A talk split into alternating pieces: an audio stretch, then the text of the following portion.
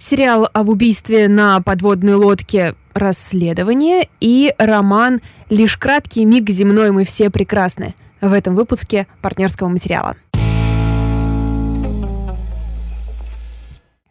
Привет всем! Привет, ребята, это меня зовут Валя Горшкова. В нашем дуэте про кино и книги я рассказываю про новые книги.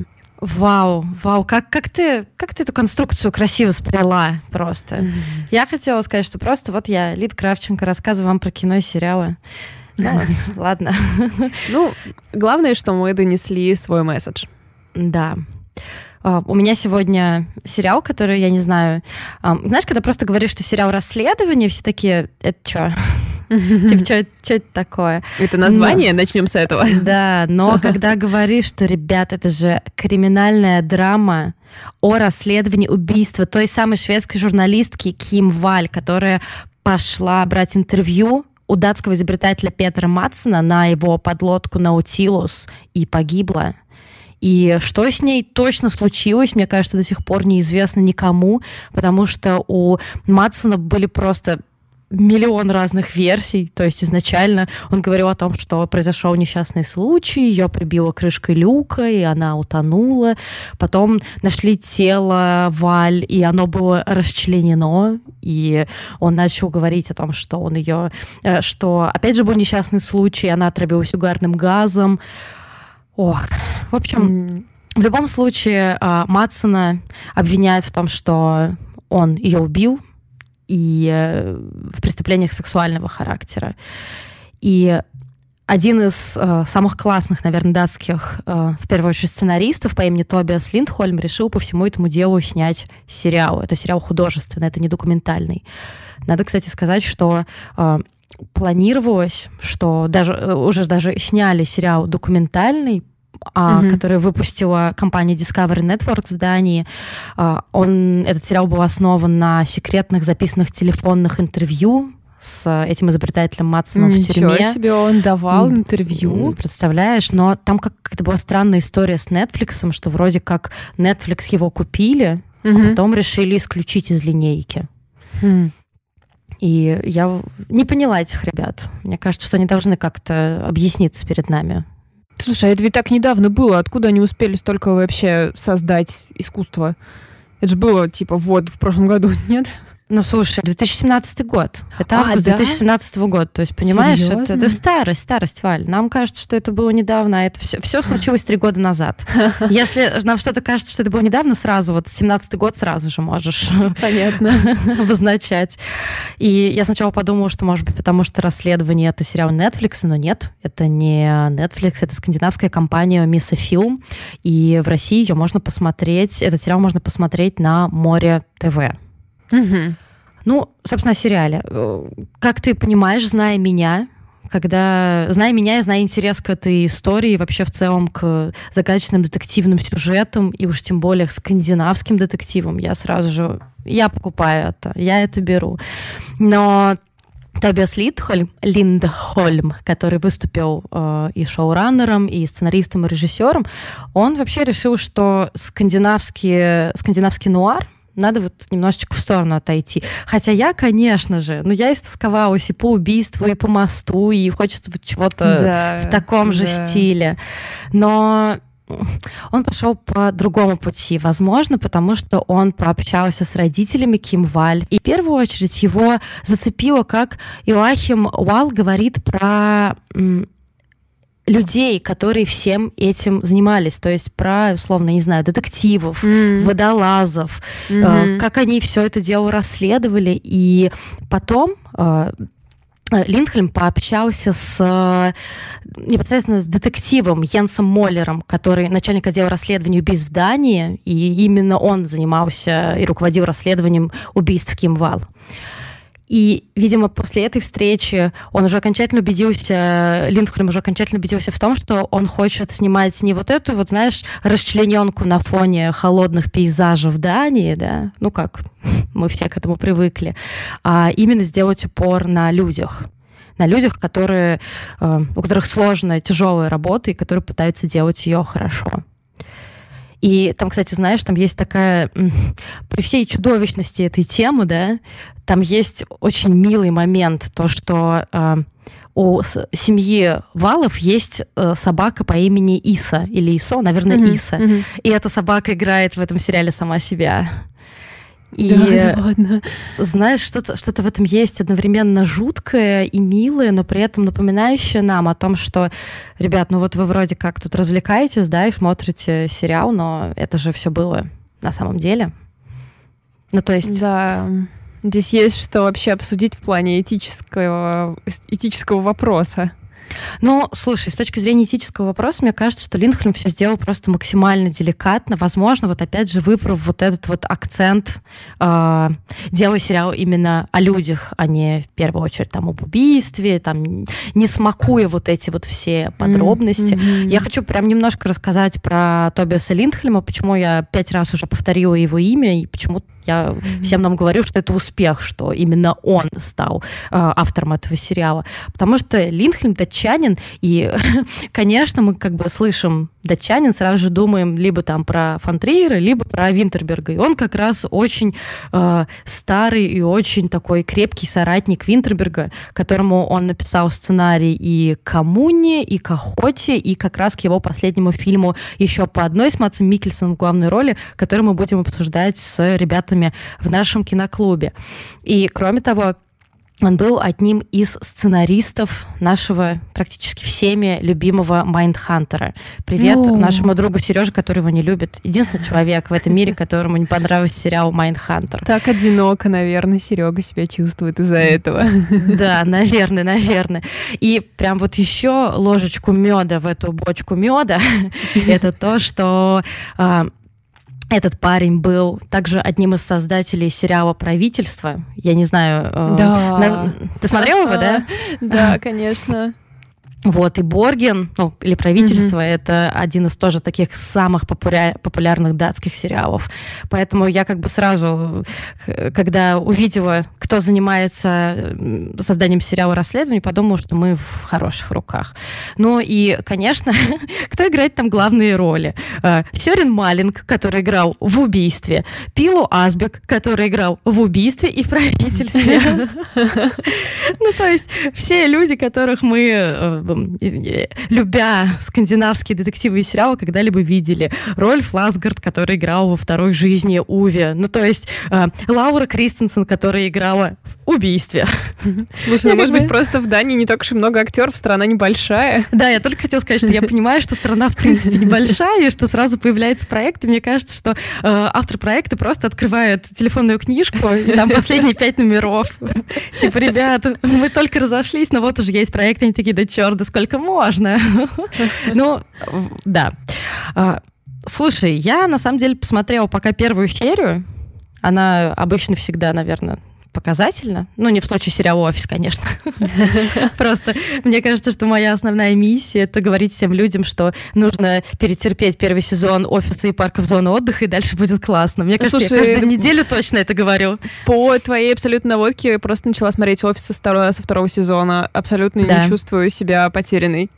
Да-да-да. Кстати, это хороший действительно совет. Если вы не смогли посмотреть «Офис», то вы просто, просто берете и пропускаете первый сезон. И на этом заканчиваете. А, как я уже говорила, мне показалось, что это очень деликатно снятый сериал, и он снят особенно. То есть э, действительно всех тех, а, знаешь, характеристик, которые мы привыкли видеть в скандинавских детективах, там этого нету. Ну, то есть, несмотря на то, что ты смотришь, что думаешь, ну, это вот где-нибудь ведь э, рядышком, наверное, где мост снимали. Mm-hmm. Ну, вот очень-очень mm-hmm. похожие пейзажи, все равно даже, знаешь, даже планы, даже какие-то цвета. Кажется, что, ну, это было как-то как-то как иначе задумано. И круто, конечно, то, что э, Линдхельм очень тесно и очень много общался с родителями Кимбаль. То есть, а, конечно, у них не было такого то, что они полностью контролировали процесс, mm-hmm, да, но mm-hmm. Линдхольм сам с ними шел на контакт, и они часто давали ему советы по сценарию там в некоторых местах, э, которые им, например, казались не очень похожи на правду. Вот. Интересно. И Вот, и, например, вот в Нью-Йорк Таймсе есть момент, я его процитирую, то, что вот, например, в раннем наброске режиссер полагал, что, будучи сдержанными скандинавами, э, соседи э, не будут так вот сильно скорбеть что они будут как-то держаться в стороне. Но в итоге все получилось прямо противоположным образом, и соседи приносят цветы и соболезнования, mm-hmm. и это действительно одна из самых трогательных сцен в сериале. Мне кажется, что первый, первый такой комментарий людей, которые в курсе всей этой истории, это будет о том, что ну а зачем нам вообще-то это все смотреть, если mm. мы так-то знаем, что произошло. Но, во-первых, я не знаю, много ли таких людей, которые вот настолько внимательно следили за тем, что дальше происходило с этим изобретателем Матсоном. Ну, то есть я знаю, что там, например, а, он женился на какой-то странной русской женщине, Серьезно? Которая получила, да, она получила гражданство в Финляндии. Женился и... уже после, из тюрьмы женился? Да, уже после, да-да-да. Или, например, или, например, ты знала то, что он пытался совершить попытку побега, угрожая да. своему психологу. И а, так он так... же сбежал, или это другая попытка побега? Нет, ну в смысле его вернули обратно. А, ну, ну в смысле он несколько раз пытался или как? Да, ну, понятно. у него, слушай, одна попытка побега у него была точно. Угу. Ну, да, Не я знаю. имела в виду, э, та же эта история, как где были какие-то фотографии, где он вылазит из-под забора или да, что-то в таком да, духе. Да, да, да. Это та же Это она. история, да, понятно. Это она. И во-первых, интересно посмотреть на эту историю с точки зрения э, полицейских, конечно же, с точки зрения полицейских детективов, потому что, ну, э, как я, как мне кажется, вы уже поняли, Линхольм это парень, который, ну, у, у него нет такого, что вот я создаю собственную историю, это художественное mm-hmm. произведение, идите все нафиг. То есть он с удовольствием советуется там и с родителями Вали, и с детективами, и с полицейскими. Ну, то есть он пытается создать свое художественное произведение, но при этом нежно и деликатно относясь к фактам. И конечно, а, хочется, ну как сказать, мы когда все смотрим скандинавские детективы, нам хочется такого немножко искусственного накала, да, то есть мы все mm-hmm. знаем, что он искусственный, но при этом мы принимаем эти правила игры. А, расследование же немножко пренебрегает такими штуками, поэтому работает немного мягче. Именно поэтому вот я уже который раз говорю, что это не похоже на типичный скандинавский детектив. Но при этом получается, что э, история о людях, она еще и складывается, знаешь, в такой э, портрет, что ли, Кимваль, и это становится важнее. Это знаешь, что мне, кстати, напомнило, когда я готовилась к этому выпуску?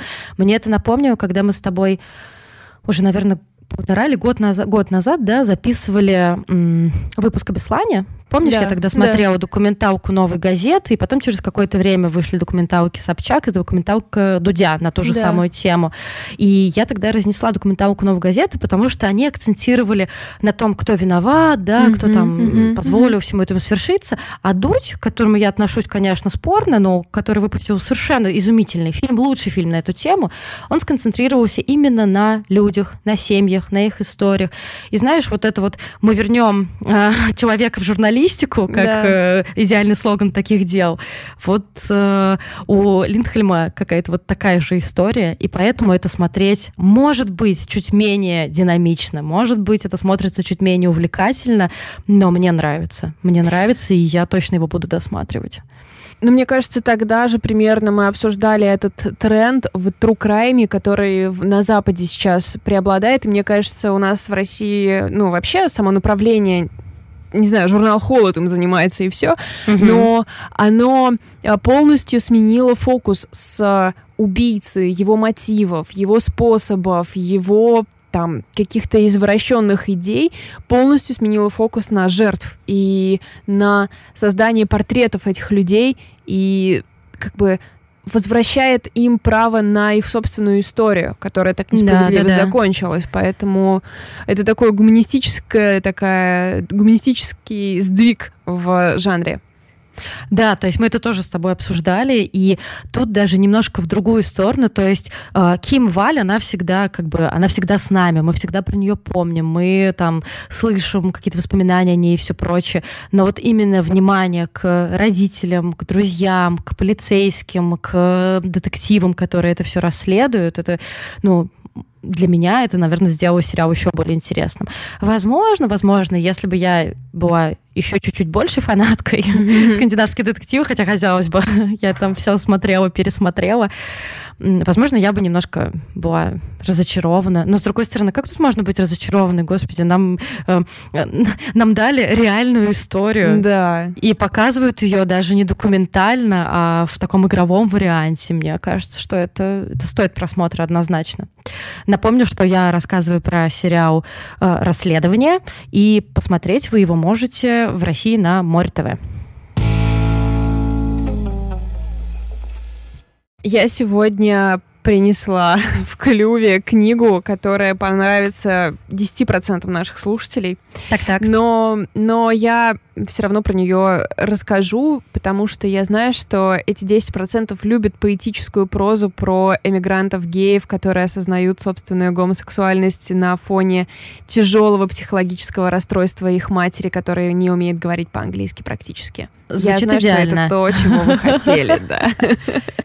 Проблемы с зависимостями, парнями, экспериментами и самоидентификацией а, на фоне, на фоне а, посттравматического расстройства мамы и бабушки. Что вам еще нужно, люди? Что может быть лучше? Лучше чтение не могу придумать для ноября холодного. Абсолютно. И э, чтобы вас перехватило абсолютно дыхание, книга называется «Лишь краткий миг земной, мы все прекрасны».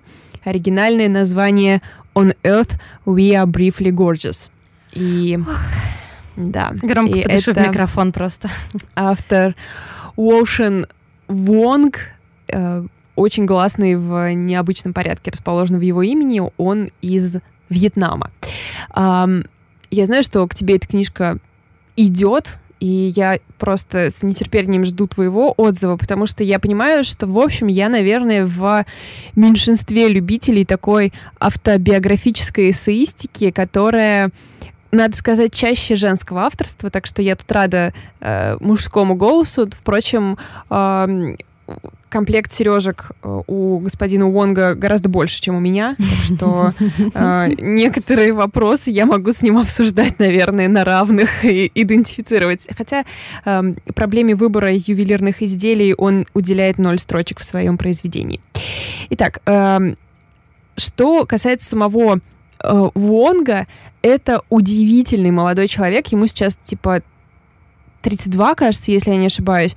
А, Но когда он выпустил свой дебютный набор, э, коллекцию стихов, а, он просто оказался сенсацией, он выиграл моментально премию Т.С. это самую престижную премию в поэзии, и он стал одним из самых молодых ее лауреатов. При этом, ну, иначе как гением его никто не называл. И когда я читала его профайл на Нью Йорк Таймс, там есть его... Он классно начинается, типа, Уонг был поэтом, и это означает, что он был нищим.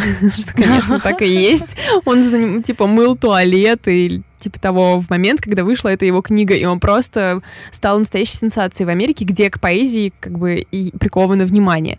И там есть цитата его учителя, который говорил, что, ну, типа, Вонг ходил на занятия, и как бы, кажется, он вообще не понимал э, размера своего таланта, тогда как все вокруг сразу его видели. Ну вот, Ой, к сожалению... слушай, Извини, я просто я так представила сразу, как знаешь, не, общаешься, например, с какой-нибудь очень красивой девушкой, которая не понимает, насколько она красивая, и которая супер скромно себя ведет, и как-то не вызывающе там, не то, что не вызывающе одевается, не уделяет там какого-то внимания одежде и все прочее. Это так всегда странно и мило. Вот, видимо, тут то же самое.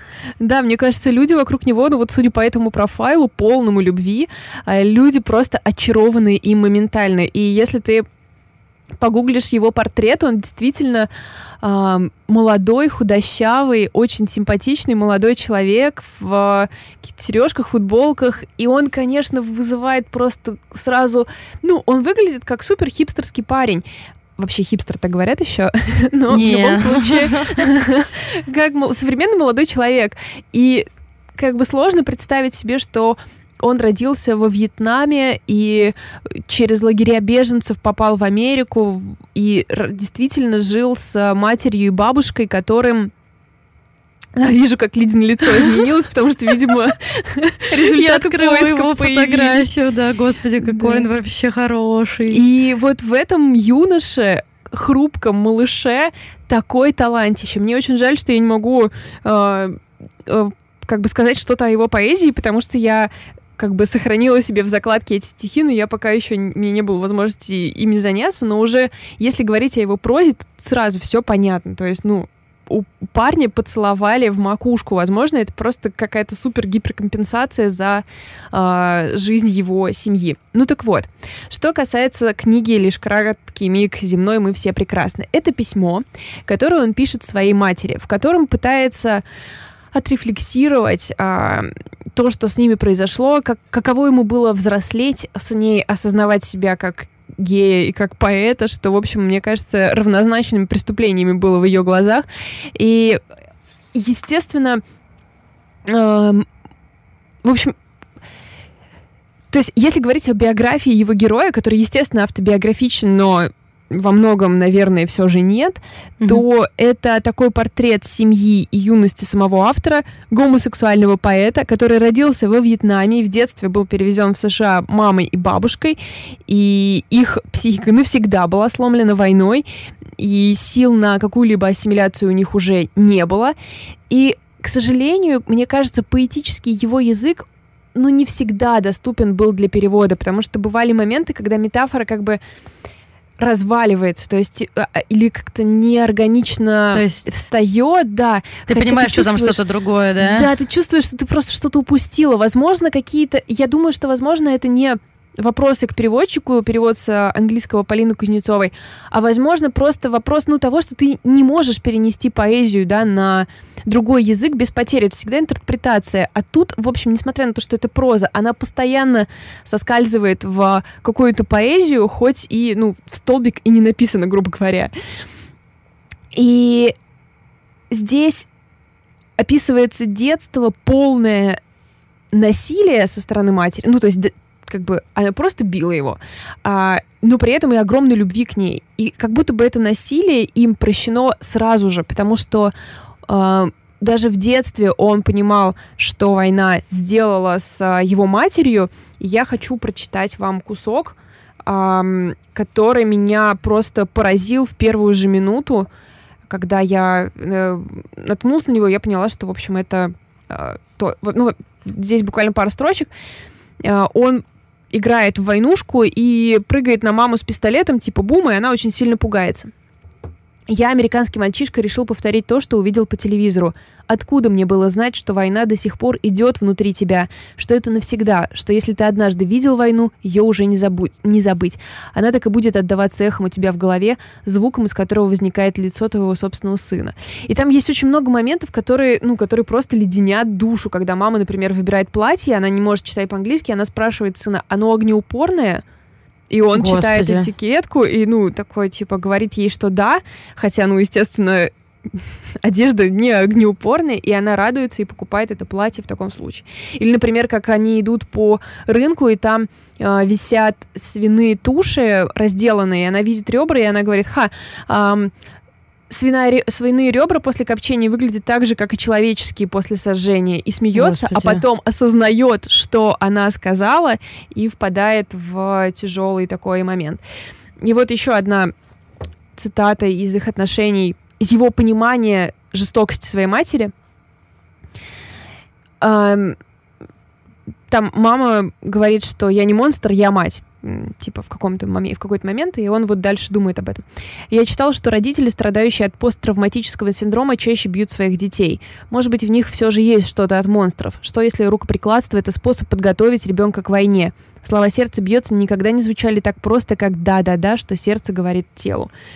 В общем, э, здесь, конечно, слезы, наверное, будут сопровождать всю книгу, потому что поэт может так э, сформулировать, что у вас не останется никаких сомнений, но, наверное, одно из самых болезненных э, моментов в этой книге то, что его мать не умеет читать по-английски. Она так никогда и не научилась. И иногда ты забываешь об этом, читая это письмо, ты думаешь, как хорошо они там придут к какому-то согласию или что-то. Но ты понимаешь, с другой стороны, что он стал поэтом максимально, то есть максимально далеко от нее. Она не умеет читать по-английски. Она никогда не сможет в полной мере оценить ни его талант, ни его успех. И это довольно но это трагично. Дает, но это дает ему определенную свободу, согласись, с другой стороны. Да, конечно, с, ну, с одной стороны, конечно, он может отрефлексировать, да, все это без абсолютно без стеснения, но с другой стороны, это письмо без адресата, то есть такое э, до конца это не будет разрешено э, никогда. Так что я еще немножко трагично. Я еще немножко mm-hmm. про него погуглила. Mm-hmm. Во-первых, я увидела, что он дзен-буддист, и сразу, знаешь, плюс, да. плюс 50 еще к его величию. А во-вторых, я увидела съемку у него дома, и это, конечно... Да, да я собиралась Ох. выложить в Инстаграм. Э, я буду делать про него пост, и обязательно выложу это. Он, конечно, идеальное чувство стиля. Да, то есть, когда Господь целовал его, он, видимо, чуть-чуть дольше приложился губами к его лбу, и он дал ему не только талант гениального поэта, но еще и чувство совершенного вкуса. Да, да. Повезло же некоторым, да? Повезло кому-то, да. И, ну, знаешь, меня что расстроило как раз тоже в том большом интервью, он говорит, что меня постоянно спрашивают, когда моя следующая коллекция... Да, блин, почему я говорю этот американизм использую? Может быть, ты, ты думаешь просто, что он может стать э, дизайнером? модельером. Хотя он типа может, мне кажется. Да, я поняла, да. А, короче, когда вот его следующий сборник стихов, и он отвечает, что «А что мне осталось сказать?» Типа, все, что у меня было, я сказал. Мой опыт иммигранта, а, его квир, сущность и проблемы, которые связаны с этим, его отношения с матерью, война. Ну что еще осталось рассказать? Ой, слушай, ну это такие люди, как знаешь, там э, Чаудиш Гамбина, Дэниел Дель Льюис, Джек Уайт, которые даже если они перестанут заниматься какой-то условно основной их деятельностью, да, они там, не знаю, начнут ту же самую одежду придумывать, украшения, рисовать маслом, займутся пантомимой. Ну, то есть мне такие люди видятся, как просто все, к чему они прикасаются, превращается в золото. Поэтому я думаю, что мы еще сможем насладиться каким-то его произведением. Да. Ну, и ему 32 года, я уверена, он переживет какой-то новый опыт. Надеюсь, не травматический. Может быть, следующий сборник стихов будет просто счастливая поэзия про то, как я возделываю свой сад. И я буду рада. Да, или, например, я встретил классного парня, посвящаю ему сборник стихов. Блин, Стихи про любовь. Каждый. Это да? прям так хочется стихов про любовь. Я надеюсь, что он займется этим однажды. Ой, часть про любовь в этой книге тоже, знаете. Его первый парень как у многих из нас, не лучший вариант. Ну, в общем, э, для тех, кто переносит вообще поэтическую, автобиографическую эссеистику, э, это, конечно, абсолютный мастрит. И я помню, что после детства Тови Дитлевсон, который мы тоже обсуждали, нам в чате кто-то спрашивал нас насчет еще чего-то mm-hmm, подобного. Mm-hmm. Вот сто процентов это оно. Ocean Wong, лишь краткий миг земной, мы все прекрасны. Далее мы с вами прощаемся с половиной, а, а те, кто подписан на нас на Патреоне, через короткую отбивку мы продолжим, еще немного поболтаем. Да, у нас что-то получился короткий выпуск, но я думаю, что у нас были такие жирненькие выпуски с тобой. Это мы, видимо, как-то передыхаем. Видимо, Немножечко, да. да. Все, ладно. Всем спасибо. Целуем, Пока. обнимаем. Пока.